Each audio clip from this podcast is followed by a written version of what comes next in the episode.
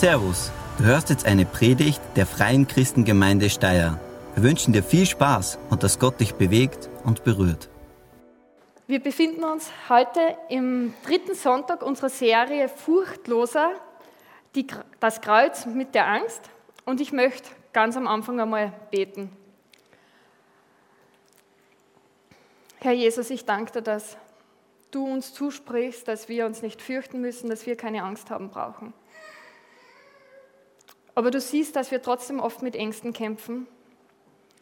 Und ich möchte einfach bitten, dass du heute zu jedem von uns sprichst und einfach das in uns offenbar werden lässt, wo, was einfach wichtig ist, dass wir erkennen, wenn es um das Thema Angst und Furcht geht. Und ich danke dir, dass du nicht nur Probleme aufzeigst, sondern dass du auch die Lösung bist. Amen. Ich habe es interessant gefunden. Tobi hat diese Serie ausgewählt. Ihm war das ein großes Anliegen, dieses furchtlos er zu machen. Und ich habe einen Teil der Predigtserie übernommen. Und ich habe mich das erste Mal mit der Frage beschäftigt: Bin ich ein ängstlicher Mensch? Also mal ein bisschen länger beschäftigt wie kurz ein paar Minuten, weil ich ja der ganze Predigt dazu vorbereiten musste. Und ich habe es recht interessant gefunden. Ich bin mir noch immer nicht klar, ob ich ein ängstlicher Mensch bin oder nicht. Auf jeden Fall, was ich sehr interessant gefunden habe, ist, wenn mich jemand ein bisschen fragt und, und wir kommen ins Gespräch, sage ich oft, ich bin ein risikovermeidender Mensch. Jetzt habe ich mich dann natürlich gefragt, ist das eigentlich nur ein Synonym für ängstlich, wenn ich Risiko vermeide? Ähm, ich habe jetzt nicht vor, meine seelischen Probleme mit euch auf der Bühne zu bearbeiten, aber ich werde einfach darüber weiter nachdenken. Auf jeden Fall war es interessant, dass ich ein Thema, was ich nicht so am Radar gehabt habe, plötzlich gemerkt habe, hey, es ist gar nicht so unrelevant für mich auch. Ich habe in meiner frühen Kindheit, in meiner Kindheit zwei Ereignisse gehabt, wo ich glaube, dass die, meine natürlichen Eigenschaften, Risiko zu vermeiden, noch gestärkt haben. Das erste war, da war ich sechs Jahre alt wir waren am Aussee baden als Familie und ich habe gedacht, dass ich besser schwimmen kann, als ich schwimmen konnte. Hätte nicht die Niki aufgepasst, wäre ich ertrunken. Also die hat mich wirklich unterm Wasser rausgezogen, weil ich bin weiter rausgeschwommen und irgendwann ist mir die Kraft ausgegangen. Sie hat das Gott sei Dank mitgekriegt. Danke, Niki, dass du mir das Leben gerettet hast, hat mich zur Luftmatratze gebracht und dann wieder an Land. Ich tauche bis heute nicht gern. Ich habe schnell Angst, dass mir die Luft ausgeht. Ich weiß nicht, ob es allgemein so gewesen wäre oder ob das daran liegt, dass ich da ein bisschen traumatisiert wurde. Dann war noch mit sieben Jahren ein Erlebnis, das mich auch sehr lange ein bisschen traumatisiert hat. Es war morgens vor der Schule, ähm, habe ich die Straße überquert und ich bin vor dem Auto erfasst worden und zu Boden gerissen worden. Als siebenjähriges Kind habe ich in dem Moment total überzeugt geglaubt, dass ich jetzt sterben muss. Wenn du einen Unfall mit einem Auto hast, stirbst du. Das ist deine ganze Welt als, als Kind. Ich habe es relativ gut körperlich überstanden. Aber ich kann mich jetzt noch erinnern, monatelang bin ich an der Straße aufgestanden, habe nach links geschaut, nach rechts, ich habe gewusst, ich muss rüber. Also eigentlich da ist links, nach links, nach rechts. Zur Sicherheit noch mehr nach links und nach rechts und jetzt ist so viel Zeit vergangen, konnte schon ein Auto kommen, wieder links, rechts. Ich glaube, ich bin Minuten aufgestanden, bevor ich mich traut habe, wieder Straße zu überqueren. Mit der Zeit habe ich gemerkt, es ist gar nicht so gefährlich. Man muss, wenn man, wenn man ordentlich schaut, reicht es, auch wenn man es vielleicht mal links, rechts, links oder so macht. Man muss das nicht minutenlang machen, weil das verbessert die Situation nicht.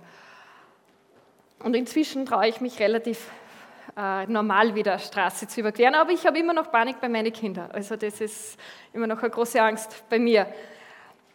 Jetzt gibt es, abgesehen von diesen Ängsten, jetzt, die ich da gehabt habe mit dem Ertrinken und mit dem Straße überqueren, oft viel subtilere Ängste, die du nicht so spürst in einer Situation, die aber unterbewusst dein Verhalten total steuern und dich begleiten, obwohl du das gar nicht so spürst. Und wir wollen uns in dieser Predigtserie, haben wir gesagt, vier Grundängste anschauen. Genau. Ja, das erste, da hat Tobi drüber geredet, ist die Angst vor Versagen. Also die Angst, manche Dinge gar nicht zu machen, weil du den Maßstab, den du dir setzt, gar nicht erfüllen kannst. Also für all die, ich werde jetzt nicht die Predigten zusammenfassen. Wenn ihr es hier nicht gehört habt, hört euch es online an man kann sich das auch als Video anschauen auf YouTube oder online auf unserer Webseite. Die Infos sind auch auf euch ein Infozettel. Hört sich das an. Das zweite war die Angst vor Ablehnung, dass Menschen mich nicht annehmen, wie ich bin. Und ich glaube, das ist etwas, was wir sehr verbreitet haben, wo wir viele Verhaltensmuster entwickeln, um das nicht zu spüren, anderen versuchen zu gefallen oder teilweise gar nicht uns in Gruppen hineinbewegen, damit wir das gar nicht erleben. Die dritte Angst, um die es heute gehen wird, ist die Angst vor Bestrafung. Wenn du einen Fehler machst, bist es du nicht mehr wert, geliebt zu werden und du hast eine Strafe verdient, ist diese Grundannahme, die man da oft unterbewusst laufen hat. Und die vierte Angst, über die wir nächsten Sonntag Oktober sprechen, ist die Angst vor Hoffnungslosigkeit. Das bedeutet, ähm, äh, diese Gedankenmuster wie, es wird sich nie was ändern. Es wird immer so bleiben. Ich kann mich nicht ändern. Die Person kann sich nicht ändern. Also meine Situation ist aussichtslos, weil es wird sich nie was ändern. Heute schauen wir uns jetzt an diese Angst vor Bestrafung und wir leben in Österreich, in einem Land, wo ich denke, wo jahrhundertelang die Angst vor Bestrafung eigentlich sehr kultiviert wurde. Und ich habe einen Beweis mit. Und ich sage es euch, ihr werdet das vielleicht nicht glauben. Und vielleicht liebe Leute aus dem Ausland, die ihr das auf YouTube seht, vielleicht werdet ihr nicht glauben, was ich euch jetzt sage. Ich weiß nicht, wie es bei euch ist. Aber dieser lustige Mann da gehört zur österreichischen Kultur. Den Kindern wird gesagt, also heutzutage, glaube ich, ist es nicht mehr so weit verbreitet, wie es jahrzehntelang war. Wenn du brav bist, kommt der Nikolaus und du kriegst ein Sackerl. Und wenn du böse bist, dann kommt der Krampus, der hat da seine Holzrute dabei, der versohlt dich. Und wenn du richtig böse warst, dann steckt er dich in den Beutel und nimmt dich mit. Entwicklungspsychologisch ein Horror, Kindern sowas zu erzählen, es kommt jemand, der ausschaut wie eine Gestalt aus der Hölle und entführt dich und die Eltern schauen nur zu. Und trotzdem ist es immer noch populär. Also wir haben Berchtenläufe, wir haben in der Schule, letztes Jahr haben unsere, also die Lilo haben als Lesestoff vom Schulmagazin ist um Berchten gegangen, was das alles bedeutet. Also diese Kultur wird immer noch gefeiert, auch wenn man es in der Erziehung vielleicht nicht mehr ganz so krass den Kindern wirklich sagen, aber in ein paar Wochen werdet ihr alle Schokokrampusse kaufen können oder diese Brotkrampusse zum Essen dann. Ich weiß jetzt nicht, wie deine Erziehung war, wir dann denn jetzt weg? Es sind Kinder im Raum, tut mir leid. Ähm, wie deine Erziehung war, ob da Bestrafung eine große Rolle gespielt hat, ob du als Kind Angst hattest vor Bestrafung, ob du vielleicht sogar körperlich geschlagen wurdest, wenn du dich nicht so verhalten hast, wie du dich verhalten hättest sollen. Und ich glaube, wir, viele von uns, wir wachsen dann auf und es ist dann nicht mehr so, diese Angst, die man vielleicht als Kind vor einer Strafe gehabt hat, ist nicht mehr so dominant spürbar, aber unterbewusst hat es unser Denken total beeinflusst. Und die, dieses Rad rennt immer noch. Und mir ist das ein bisschen bewusst worden an meinem Leben,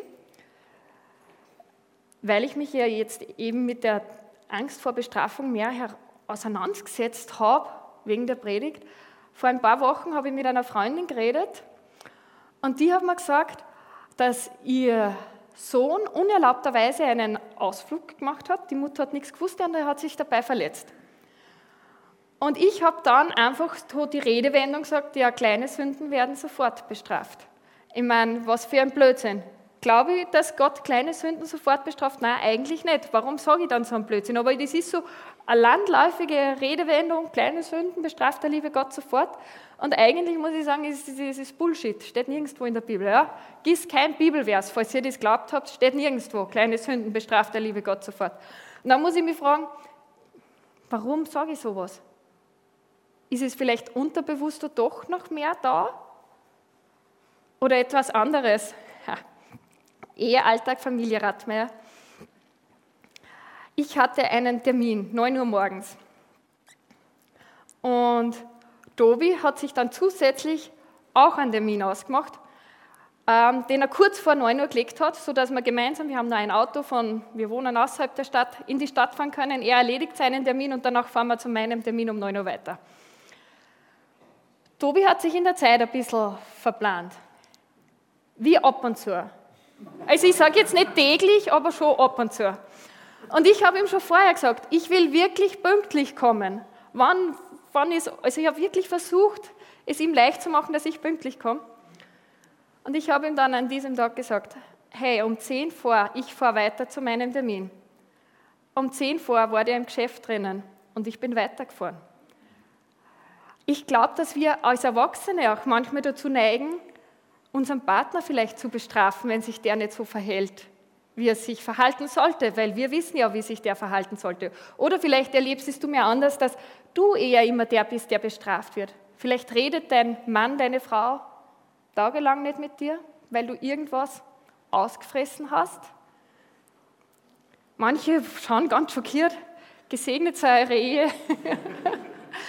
Aber bei anderen ist es vielleicht gar nicht so weit weg, dass man manchmal, vielleicht tut man es nicht, aber man hätte das Bedürfnis gern, den Partner auch zu bestrafen, weil wir irgendwie so geprägt sind, dass wenn sich jemand falsch verhält, dann verdient er einfach Strafe. Jetzt muss man natürlich unterscheiden zwischen einer Strafe und einer logischen Konsequenz. Wenn ich mir jetzt ein Jahr lang nicht die Zähne putze und ich gehe dann zum Zahnarzt, kann es sein, dass ich an mehreren Stellen Karies habe. Das ist jetzt nicht unbedingt eine Strafe, das ist einfach eine logische Konsequenz, ein Naturgesetz. Ja? Wenn man zu spät kommt, fährt die Frau weg oder der Bus. Ich bin mir noch nicht sicher, ist es eine logische Konsequenz oder Strafe? Genau, Tobi ist dann quer durch die Stadt gegangen. Also es gibt manche Dinge, die sind einfach logische Konsequenzen. Manchmal muss ich mir einfach die Suppen, die ich mir eingebrockt habe, auslöffeln. Also das ist nicht unbedingt eine Strafe. Strafe ist was, was nicht wirklich mit dem, was vorher passiert ist, zusammenhängt. Wenn jetzt dieses Angst vor Bestrafung oder diese Gedankenmuster, dass Fehlverhalten, Schuld, Strafe verdient, in dir sitzt, dann ist es irrsinnig einfach oder sehr wahrscheinlich sogar eigentlich, dass das auch in deine Gottesbeziehung, in deinen Glauben hineinfließt. Und da kann das dann fatale ähm, Folgen eigentlich haben. Und ich glaube, dass wir in Österreich in einem Land leben, wo das ein landläufig ein Glaube eigentlich auch ist. Es ist zwar Gott das gut und das mit dem Kreuz auch, aber irgendwie für Sünden müssen wir schon wieder was gut machen. Also irgendwie hat man eigentlich doch noch ein bisschen eine Strafe verdient und man hat vielleicht Angst, wenn ich jetzt kein guter Christ bin, kein guter Mensch, Heute habe ich gestritten in der Früh, wer weiß, wie das dann beim Zahnarzt wird. Ich weiß nicht, wie das bei euch so Gedankenmuster sind, aber dass man sich einfach denkt, ich, heute wird Gott nicht gut zu mir sein, weil ich war auch nicht gut. Oder äh, manchmal, dass man es vielleicht sogar noch versucht, selber wieder gut zu machen. In, also ich glaube, dass ganz stark sowas auch teilweise ist bei Leuten, die äh, äh, Essstörung haben Du versuchst nicht zu essen, dann isst du doch und danach bestrafst du dich selber, weil du ja gegessen hast. Und ich glaube, dass er, aber das nicht nur bei Essstörungen ist, sondern manchmal wie auch in unseren Glauben umlegen. Oder du hast, du gibst in der Gemeinde vielleicht Geld oder in der Kirche, du spendest was, weil du Angst hättest, würde ich es nicht tun, könnte sein, dass meine Haushaltsgeräte draufgehen oder nicht so lang halten. Also versteht ein bisschen den Gedankengang. Das ist so meine Versicherung, ich gebe lieber da Geld, weil dann muss ja Gott gut sein zu mir, weil ich war ja gut und dann passt er besser auf mich auf. Und was das Fatale daran ist, wir kommen so schnell wieder in eine Theologie hinein, dass wir uns selbst irgendwie Erlösung verdienen wollen. Wir wissen zwar, Jesus ist am Kreuz gestorben und vergibt mir die Sünde, aber irgendwie haben wir das Gefühl, wir müssen doch selber noch ein bisschen was dazu machen. Wir müssen, also ich sage jetzt überhaupt nichts gegen guter Mensch sein. Und ich finde, geben in der Gemeinde ist auch immer eine gute Sache. Ja? Aber wenn die Motivation falsch ist, dann untergrabt es total deinen Glauben eigentlich und es kann sogar dazu führen, dass du in eine massive Glaubenskrise kommst. Weil du warst ein braver Christ und jetzt wirst du trotzdem krank. Du hast ja nichts falsch gemacht. Eigentlich muss ja Gott dich jetzt belohnen. Und trotzdem passiert es manchmal in deinem Leben, dass es nicht so läuft, wie du denkst. Und Gott spielt plötzlich nicht nach deinen Regeln, die du gemacht hast. Und dann merkst du, hey, mein Glaube, das ist nicht das Fundament, das mich trägt. Dass wenn ich brav bin, dann ist auch Gott brav. Und wenn ich böse bin, ist auch Gott zu mir böse.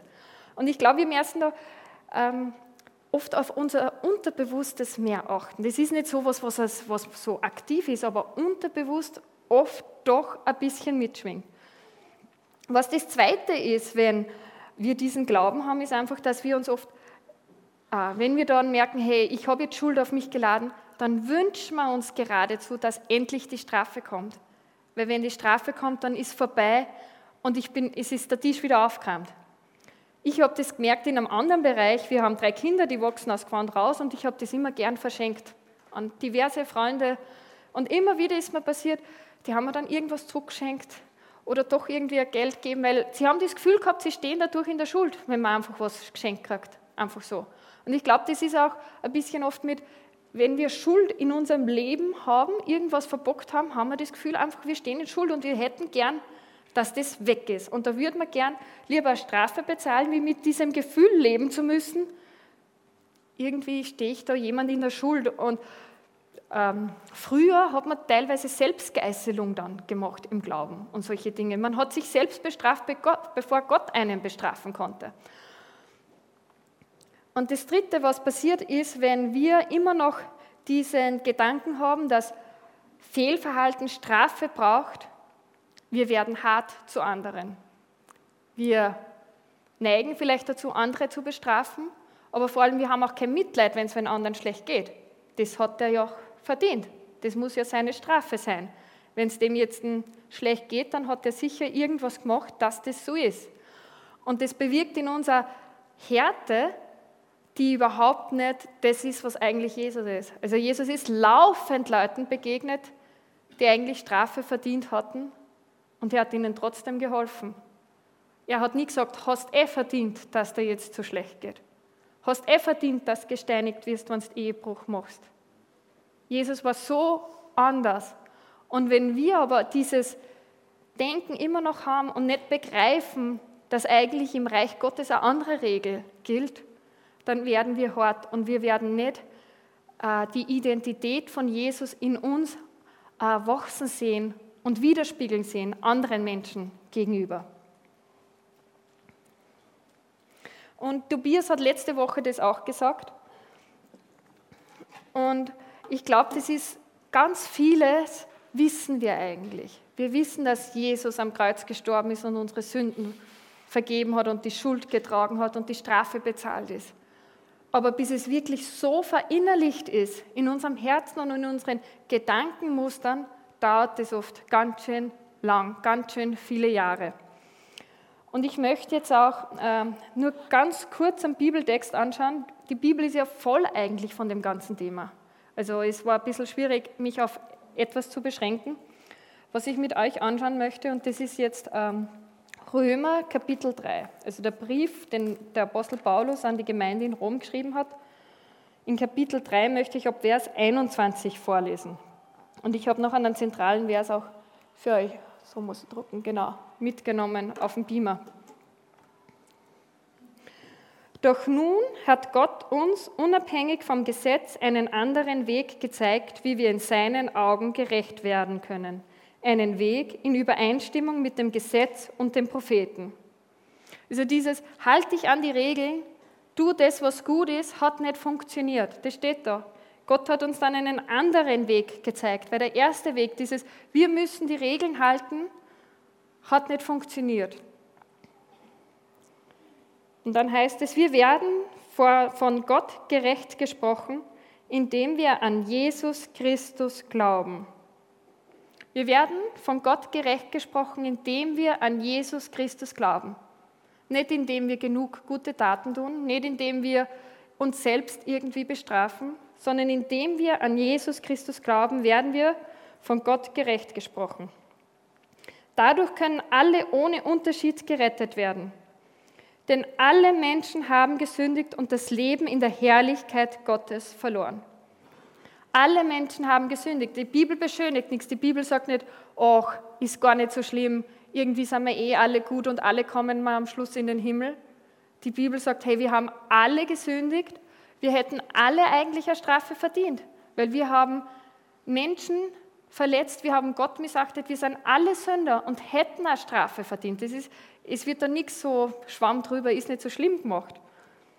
Alle Menschen haben gesündigt und das Leben in der Herrlichkeit Gottes verloren. Doch Gott erklärt uns aus Gnade für gerecht. Es ist sein Geschenk an uns durch Jesus Christus, der uns von unserer Schuld befreit hat. Denn Gott sandte Jesus, damit er die Strafe für unsere Schuld, damit er die Strafe für unsere Sünden auf sich nimmt und unsere Schuld gesühnt wird. Wir sind gerecht vor Gott, wenn wir glauben, dass Jesus sein Blut für uns vergossen und sein Leben für uns geopfert hat. Es ist das Geschenk, das Gott uns macht. Es ist die Gnade Gottes, dass wir gerecht werden können, wenn wir an Jesus glauben. Und es steht, Jesus hat die Strafe getragen, die ganze Strafe. Es bleibt nicht eine Strafe für uns übrig, die wir auch noch tragen müssen, damit es ausreicht. Das, was Jesus am Kreuz gemacht hat, reicht aus. Er hat die ganze Strafe für deine ganze Schuld getragen. Und Jesus hat es freiwillig gemacht. Er musste es nicht machen. Gott der Vater hat Jesus nicht dazu gezwungen, sondern Jesus hat gesagt, ich liebe diese Menschen, ich liebe dich so sehr, dass ich das freiwillig gemacht, die ganze Strafe tragen, die ganze Sünde tragen. Und uns auch eigentlich von der Angst vor einer Strafe, die noch kommt, zu befreien. Wir wissen, was kommen wird, wenn wir an Jesus glauben. Nämlich nach unserem Tod wird Herrlichkeit kommen. Es wird ewige Gemeinschaft mit Gott kommen. Das heißt, wir brauchen auch keine Angst vor der Zukunft haben, weil das, was entscheidend ist, das ist nicht unbekannt, das wissen wir, weil Jesus hat die ganze Strafe getragen. Und obwohl es eigentlich so einfach wäre, nur an Jesus zu glauben, das heißt, wer an Jesus glaubt, dass Jesus sein Leben hingegeben hat, dass sein Blut vergeben hat, der darf diese Gnade, das Geschenk haben. Und trotzdem gibt es so viele Menschen, die es eigentlich gar nicht hören wollen, gar nicht glauben wollen. Es ist vielleicht zu einfach. Vielleicht will man es doch selber irgendwie noch hinbiegen und richten. Oder vielleicht will man es gar nicht so genau wissen. Also ich merke das manchmal, es gibt Bereiche im Leben, manchmal will ich gar nicht wissen, wie es hinterm Kosten ausschaut. Wisst ihr, was ich meine? Und viele andere Bereiche. Und ich glaube, vielen geht es auch mit Glauben so. Man will es vielleicht gar nicht so genau wissen, weil es könnte ja Arbeit bedeuten. Ich müsste dann Staub wischen und drei Spinnerinnen töten. Ähm, nein, nicht töten. Wir tragen die nur raus in den Garten und warten, dass die wieder reinkommen. Na, Scherz. Was kannst du jetzt heute praktisch machen, um dieser Angst vor Bestrafung eigentlich zu die Zähne zu ziehen.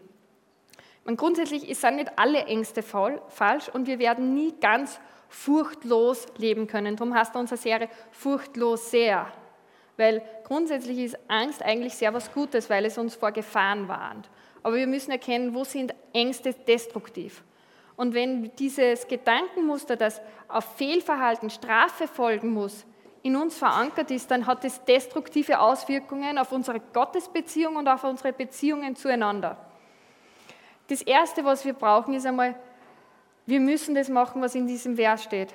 Glaub an Jesus, dass er die Strafe für dich bezahlt hat. Das ist ja, Jesus ladet dich ein und sagt, du darfst dich entscheiden, willst du das glauben oder willst du das nicht? Und das ist auch heute, Jesus ladet dich ein und sagt, hey, ich bin am Kreuz gestorben, ich habe deine ganze Strafe für deine ganze Schuld getragen. Nimmst du diese Einladung an und glaubst an mich? Und ja, das ist so, wie wenn man hinter den Kasten schaut. Es wird sich vielleicht dadurch was in deinem Leben ändern. Aber ich kann nur aus meiner Erfahrung sagen, hey, es ist es so wert, weil du wirst eine Freiheit und einen Frieden in deinem Leben erleben, die Jesus dir schenkt.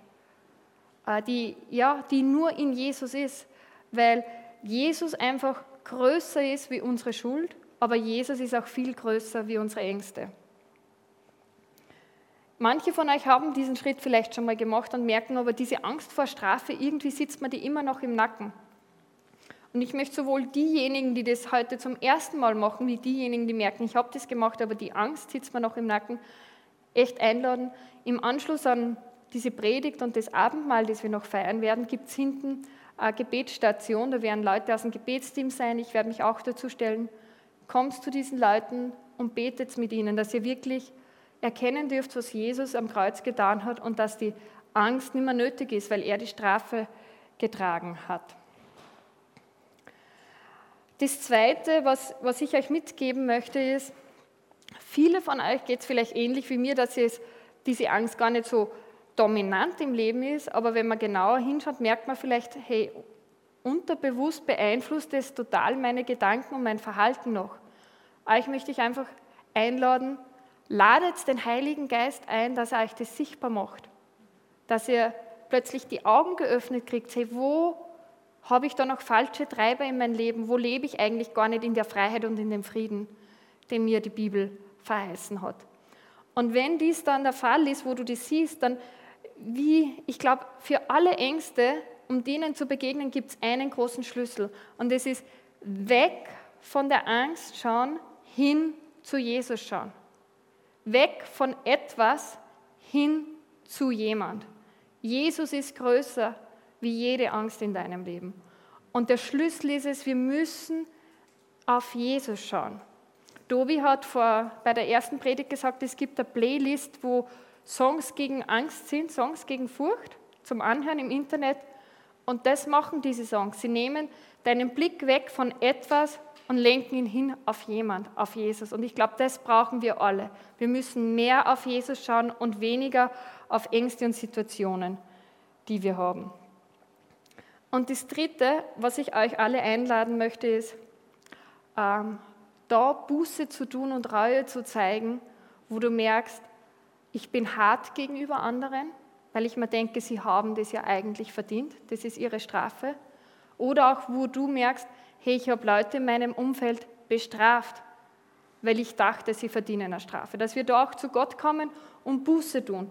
Und etwas, was wir müssen mehr die Strafe tragen für unsere Schuld aber wir müssen bereuen und umkehren und unser Leben ändern. Also wir sollen nicht einfach weiter und weiter Schuld auf uns laden, sondern Jesus sagt ganz deutlich, geh hin und sündige nicht mehr. Also er lädt uns ein, ein anderes Leben zu leben. Und das ist das, wenn du merkst, hey, diese, ich bin hart gegenüber anderen oder ich bestrafe andere, gerade vielleicht meine Familie, mein, meinen engsten Umkreis, dann du Buße und bitte einfach Gott, dass er dir erkennen lässt, wie groß das ist, was er für dich gemacht hat, wie viel Schuld, deine ganze Schuld er getragen und dir vergeben hat. Und somit du auch großzügig sein kannst mit der Schuld von anderen und niemanden mehr bestrafen musst oder hart gegenüber sein musst. Abschließen möchte ich dieses doch sehr ernste Thema mit einem Bibelvers aus dem Propheten Jesaja. Der Prophet Jesaja hat circa 700 Jahre vor Christus gelebt. Und es ist vielleicht eine interessante Nebeninfo für Skeptiker unter euch. Es gibt äh, einen Schriftfund, wo dieses ganze Buch von Jesaja gefunden wurde, das wissenschaftlich auf 200 Jahre vor Christus datiert wird. Also diese Abschrift dieses Buches ist schon 200 Jahre älter wie die Geburt Jesu aus war. Und über die Geburt Jesu ist auch wissenschaftlich, oder dass Jesus gelebt hat, gibt es eigentlich wissenschaftlich keine Zweifel.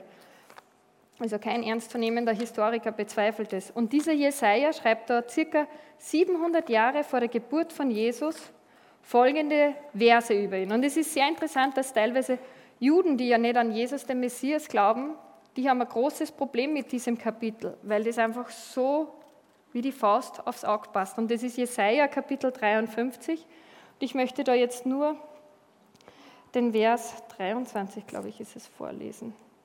Ja. Ich habe mir es aufgeschrieben und jetzt finde ich es nicht, geil. 53, Vers 5, Entschuldigung. Doch wegen unserer Vergehen wurde er durchbohrt, wegen unserer Übertretungen zerschlagen. Er wurde gestraft damit, gestraft, damit wir Frieden haben.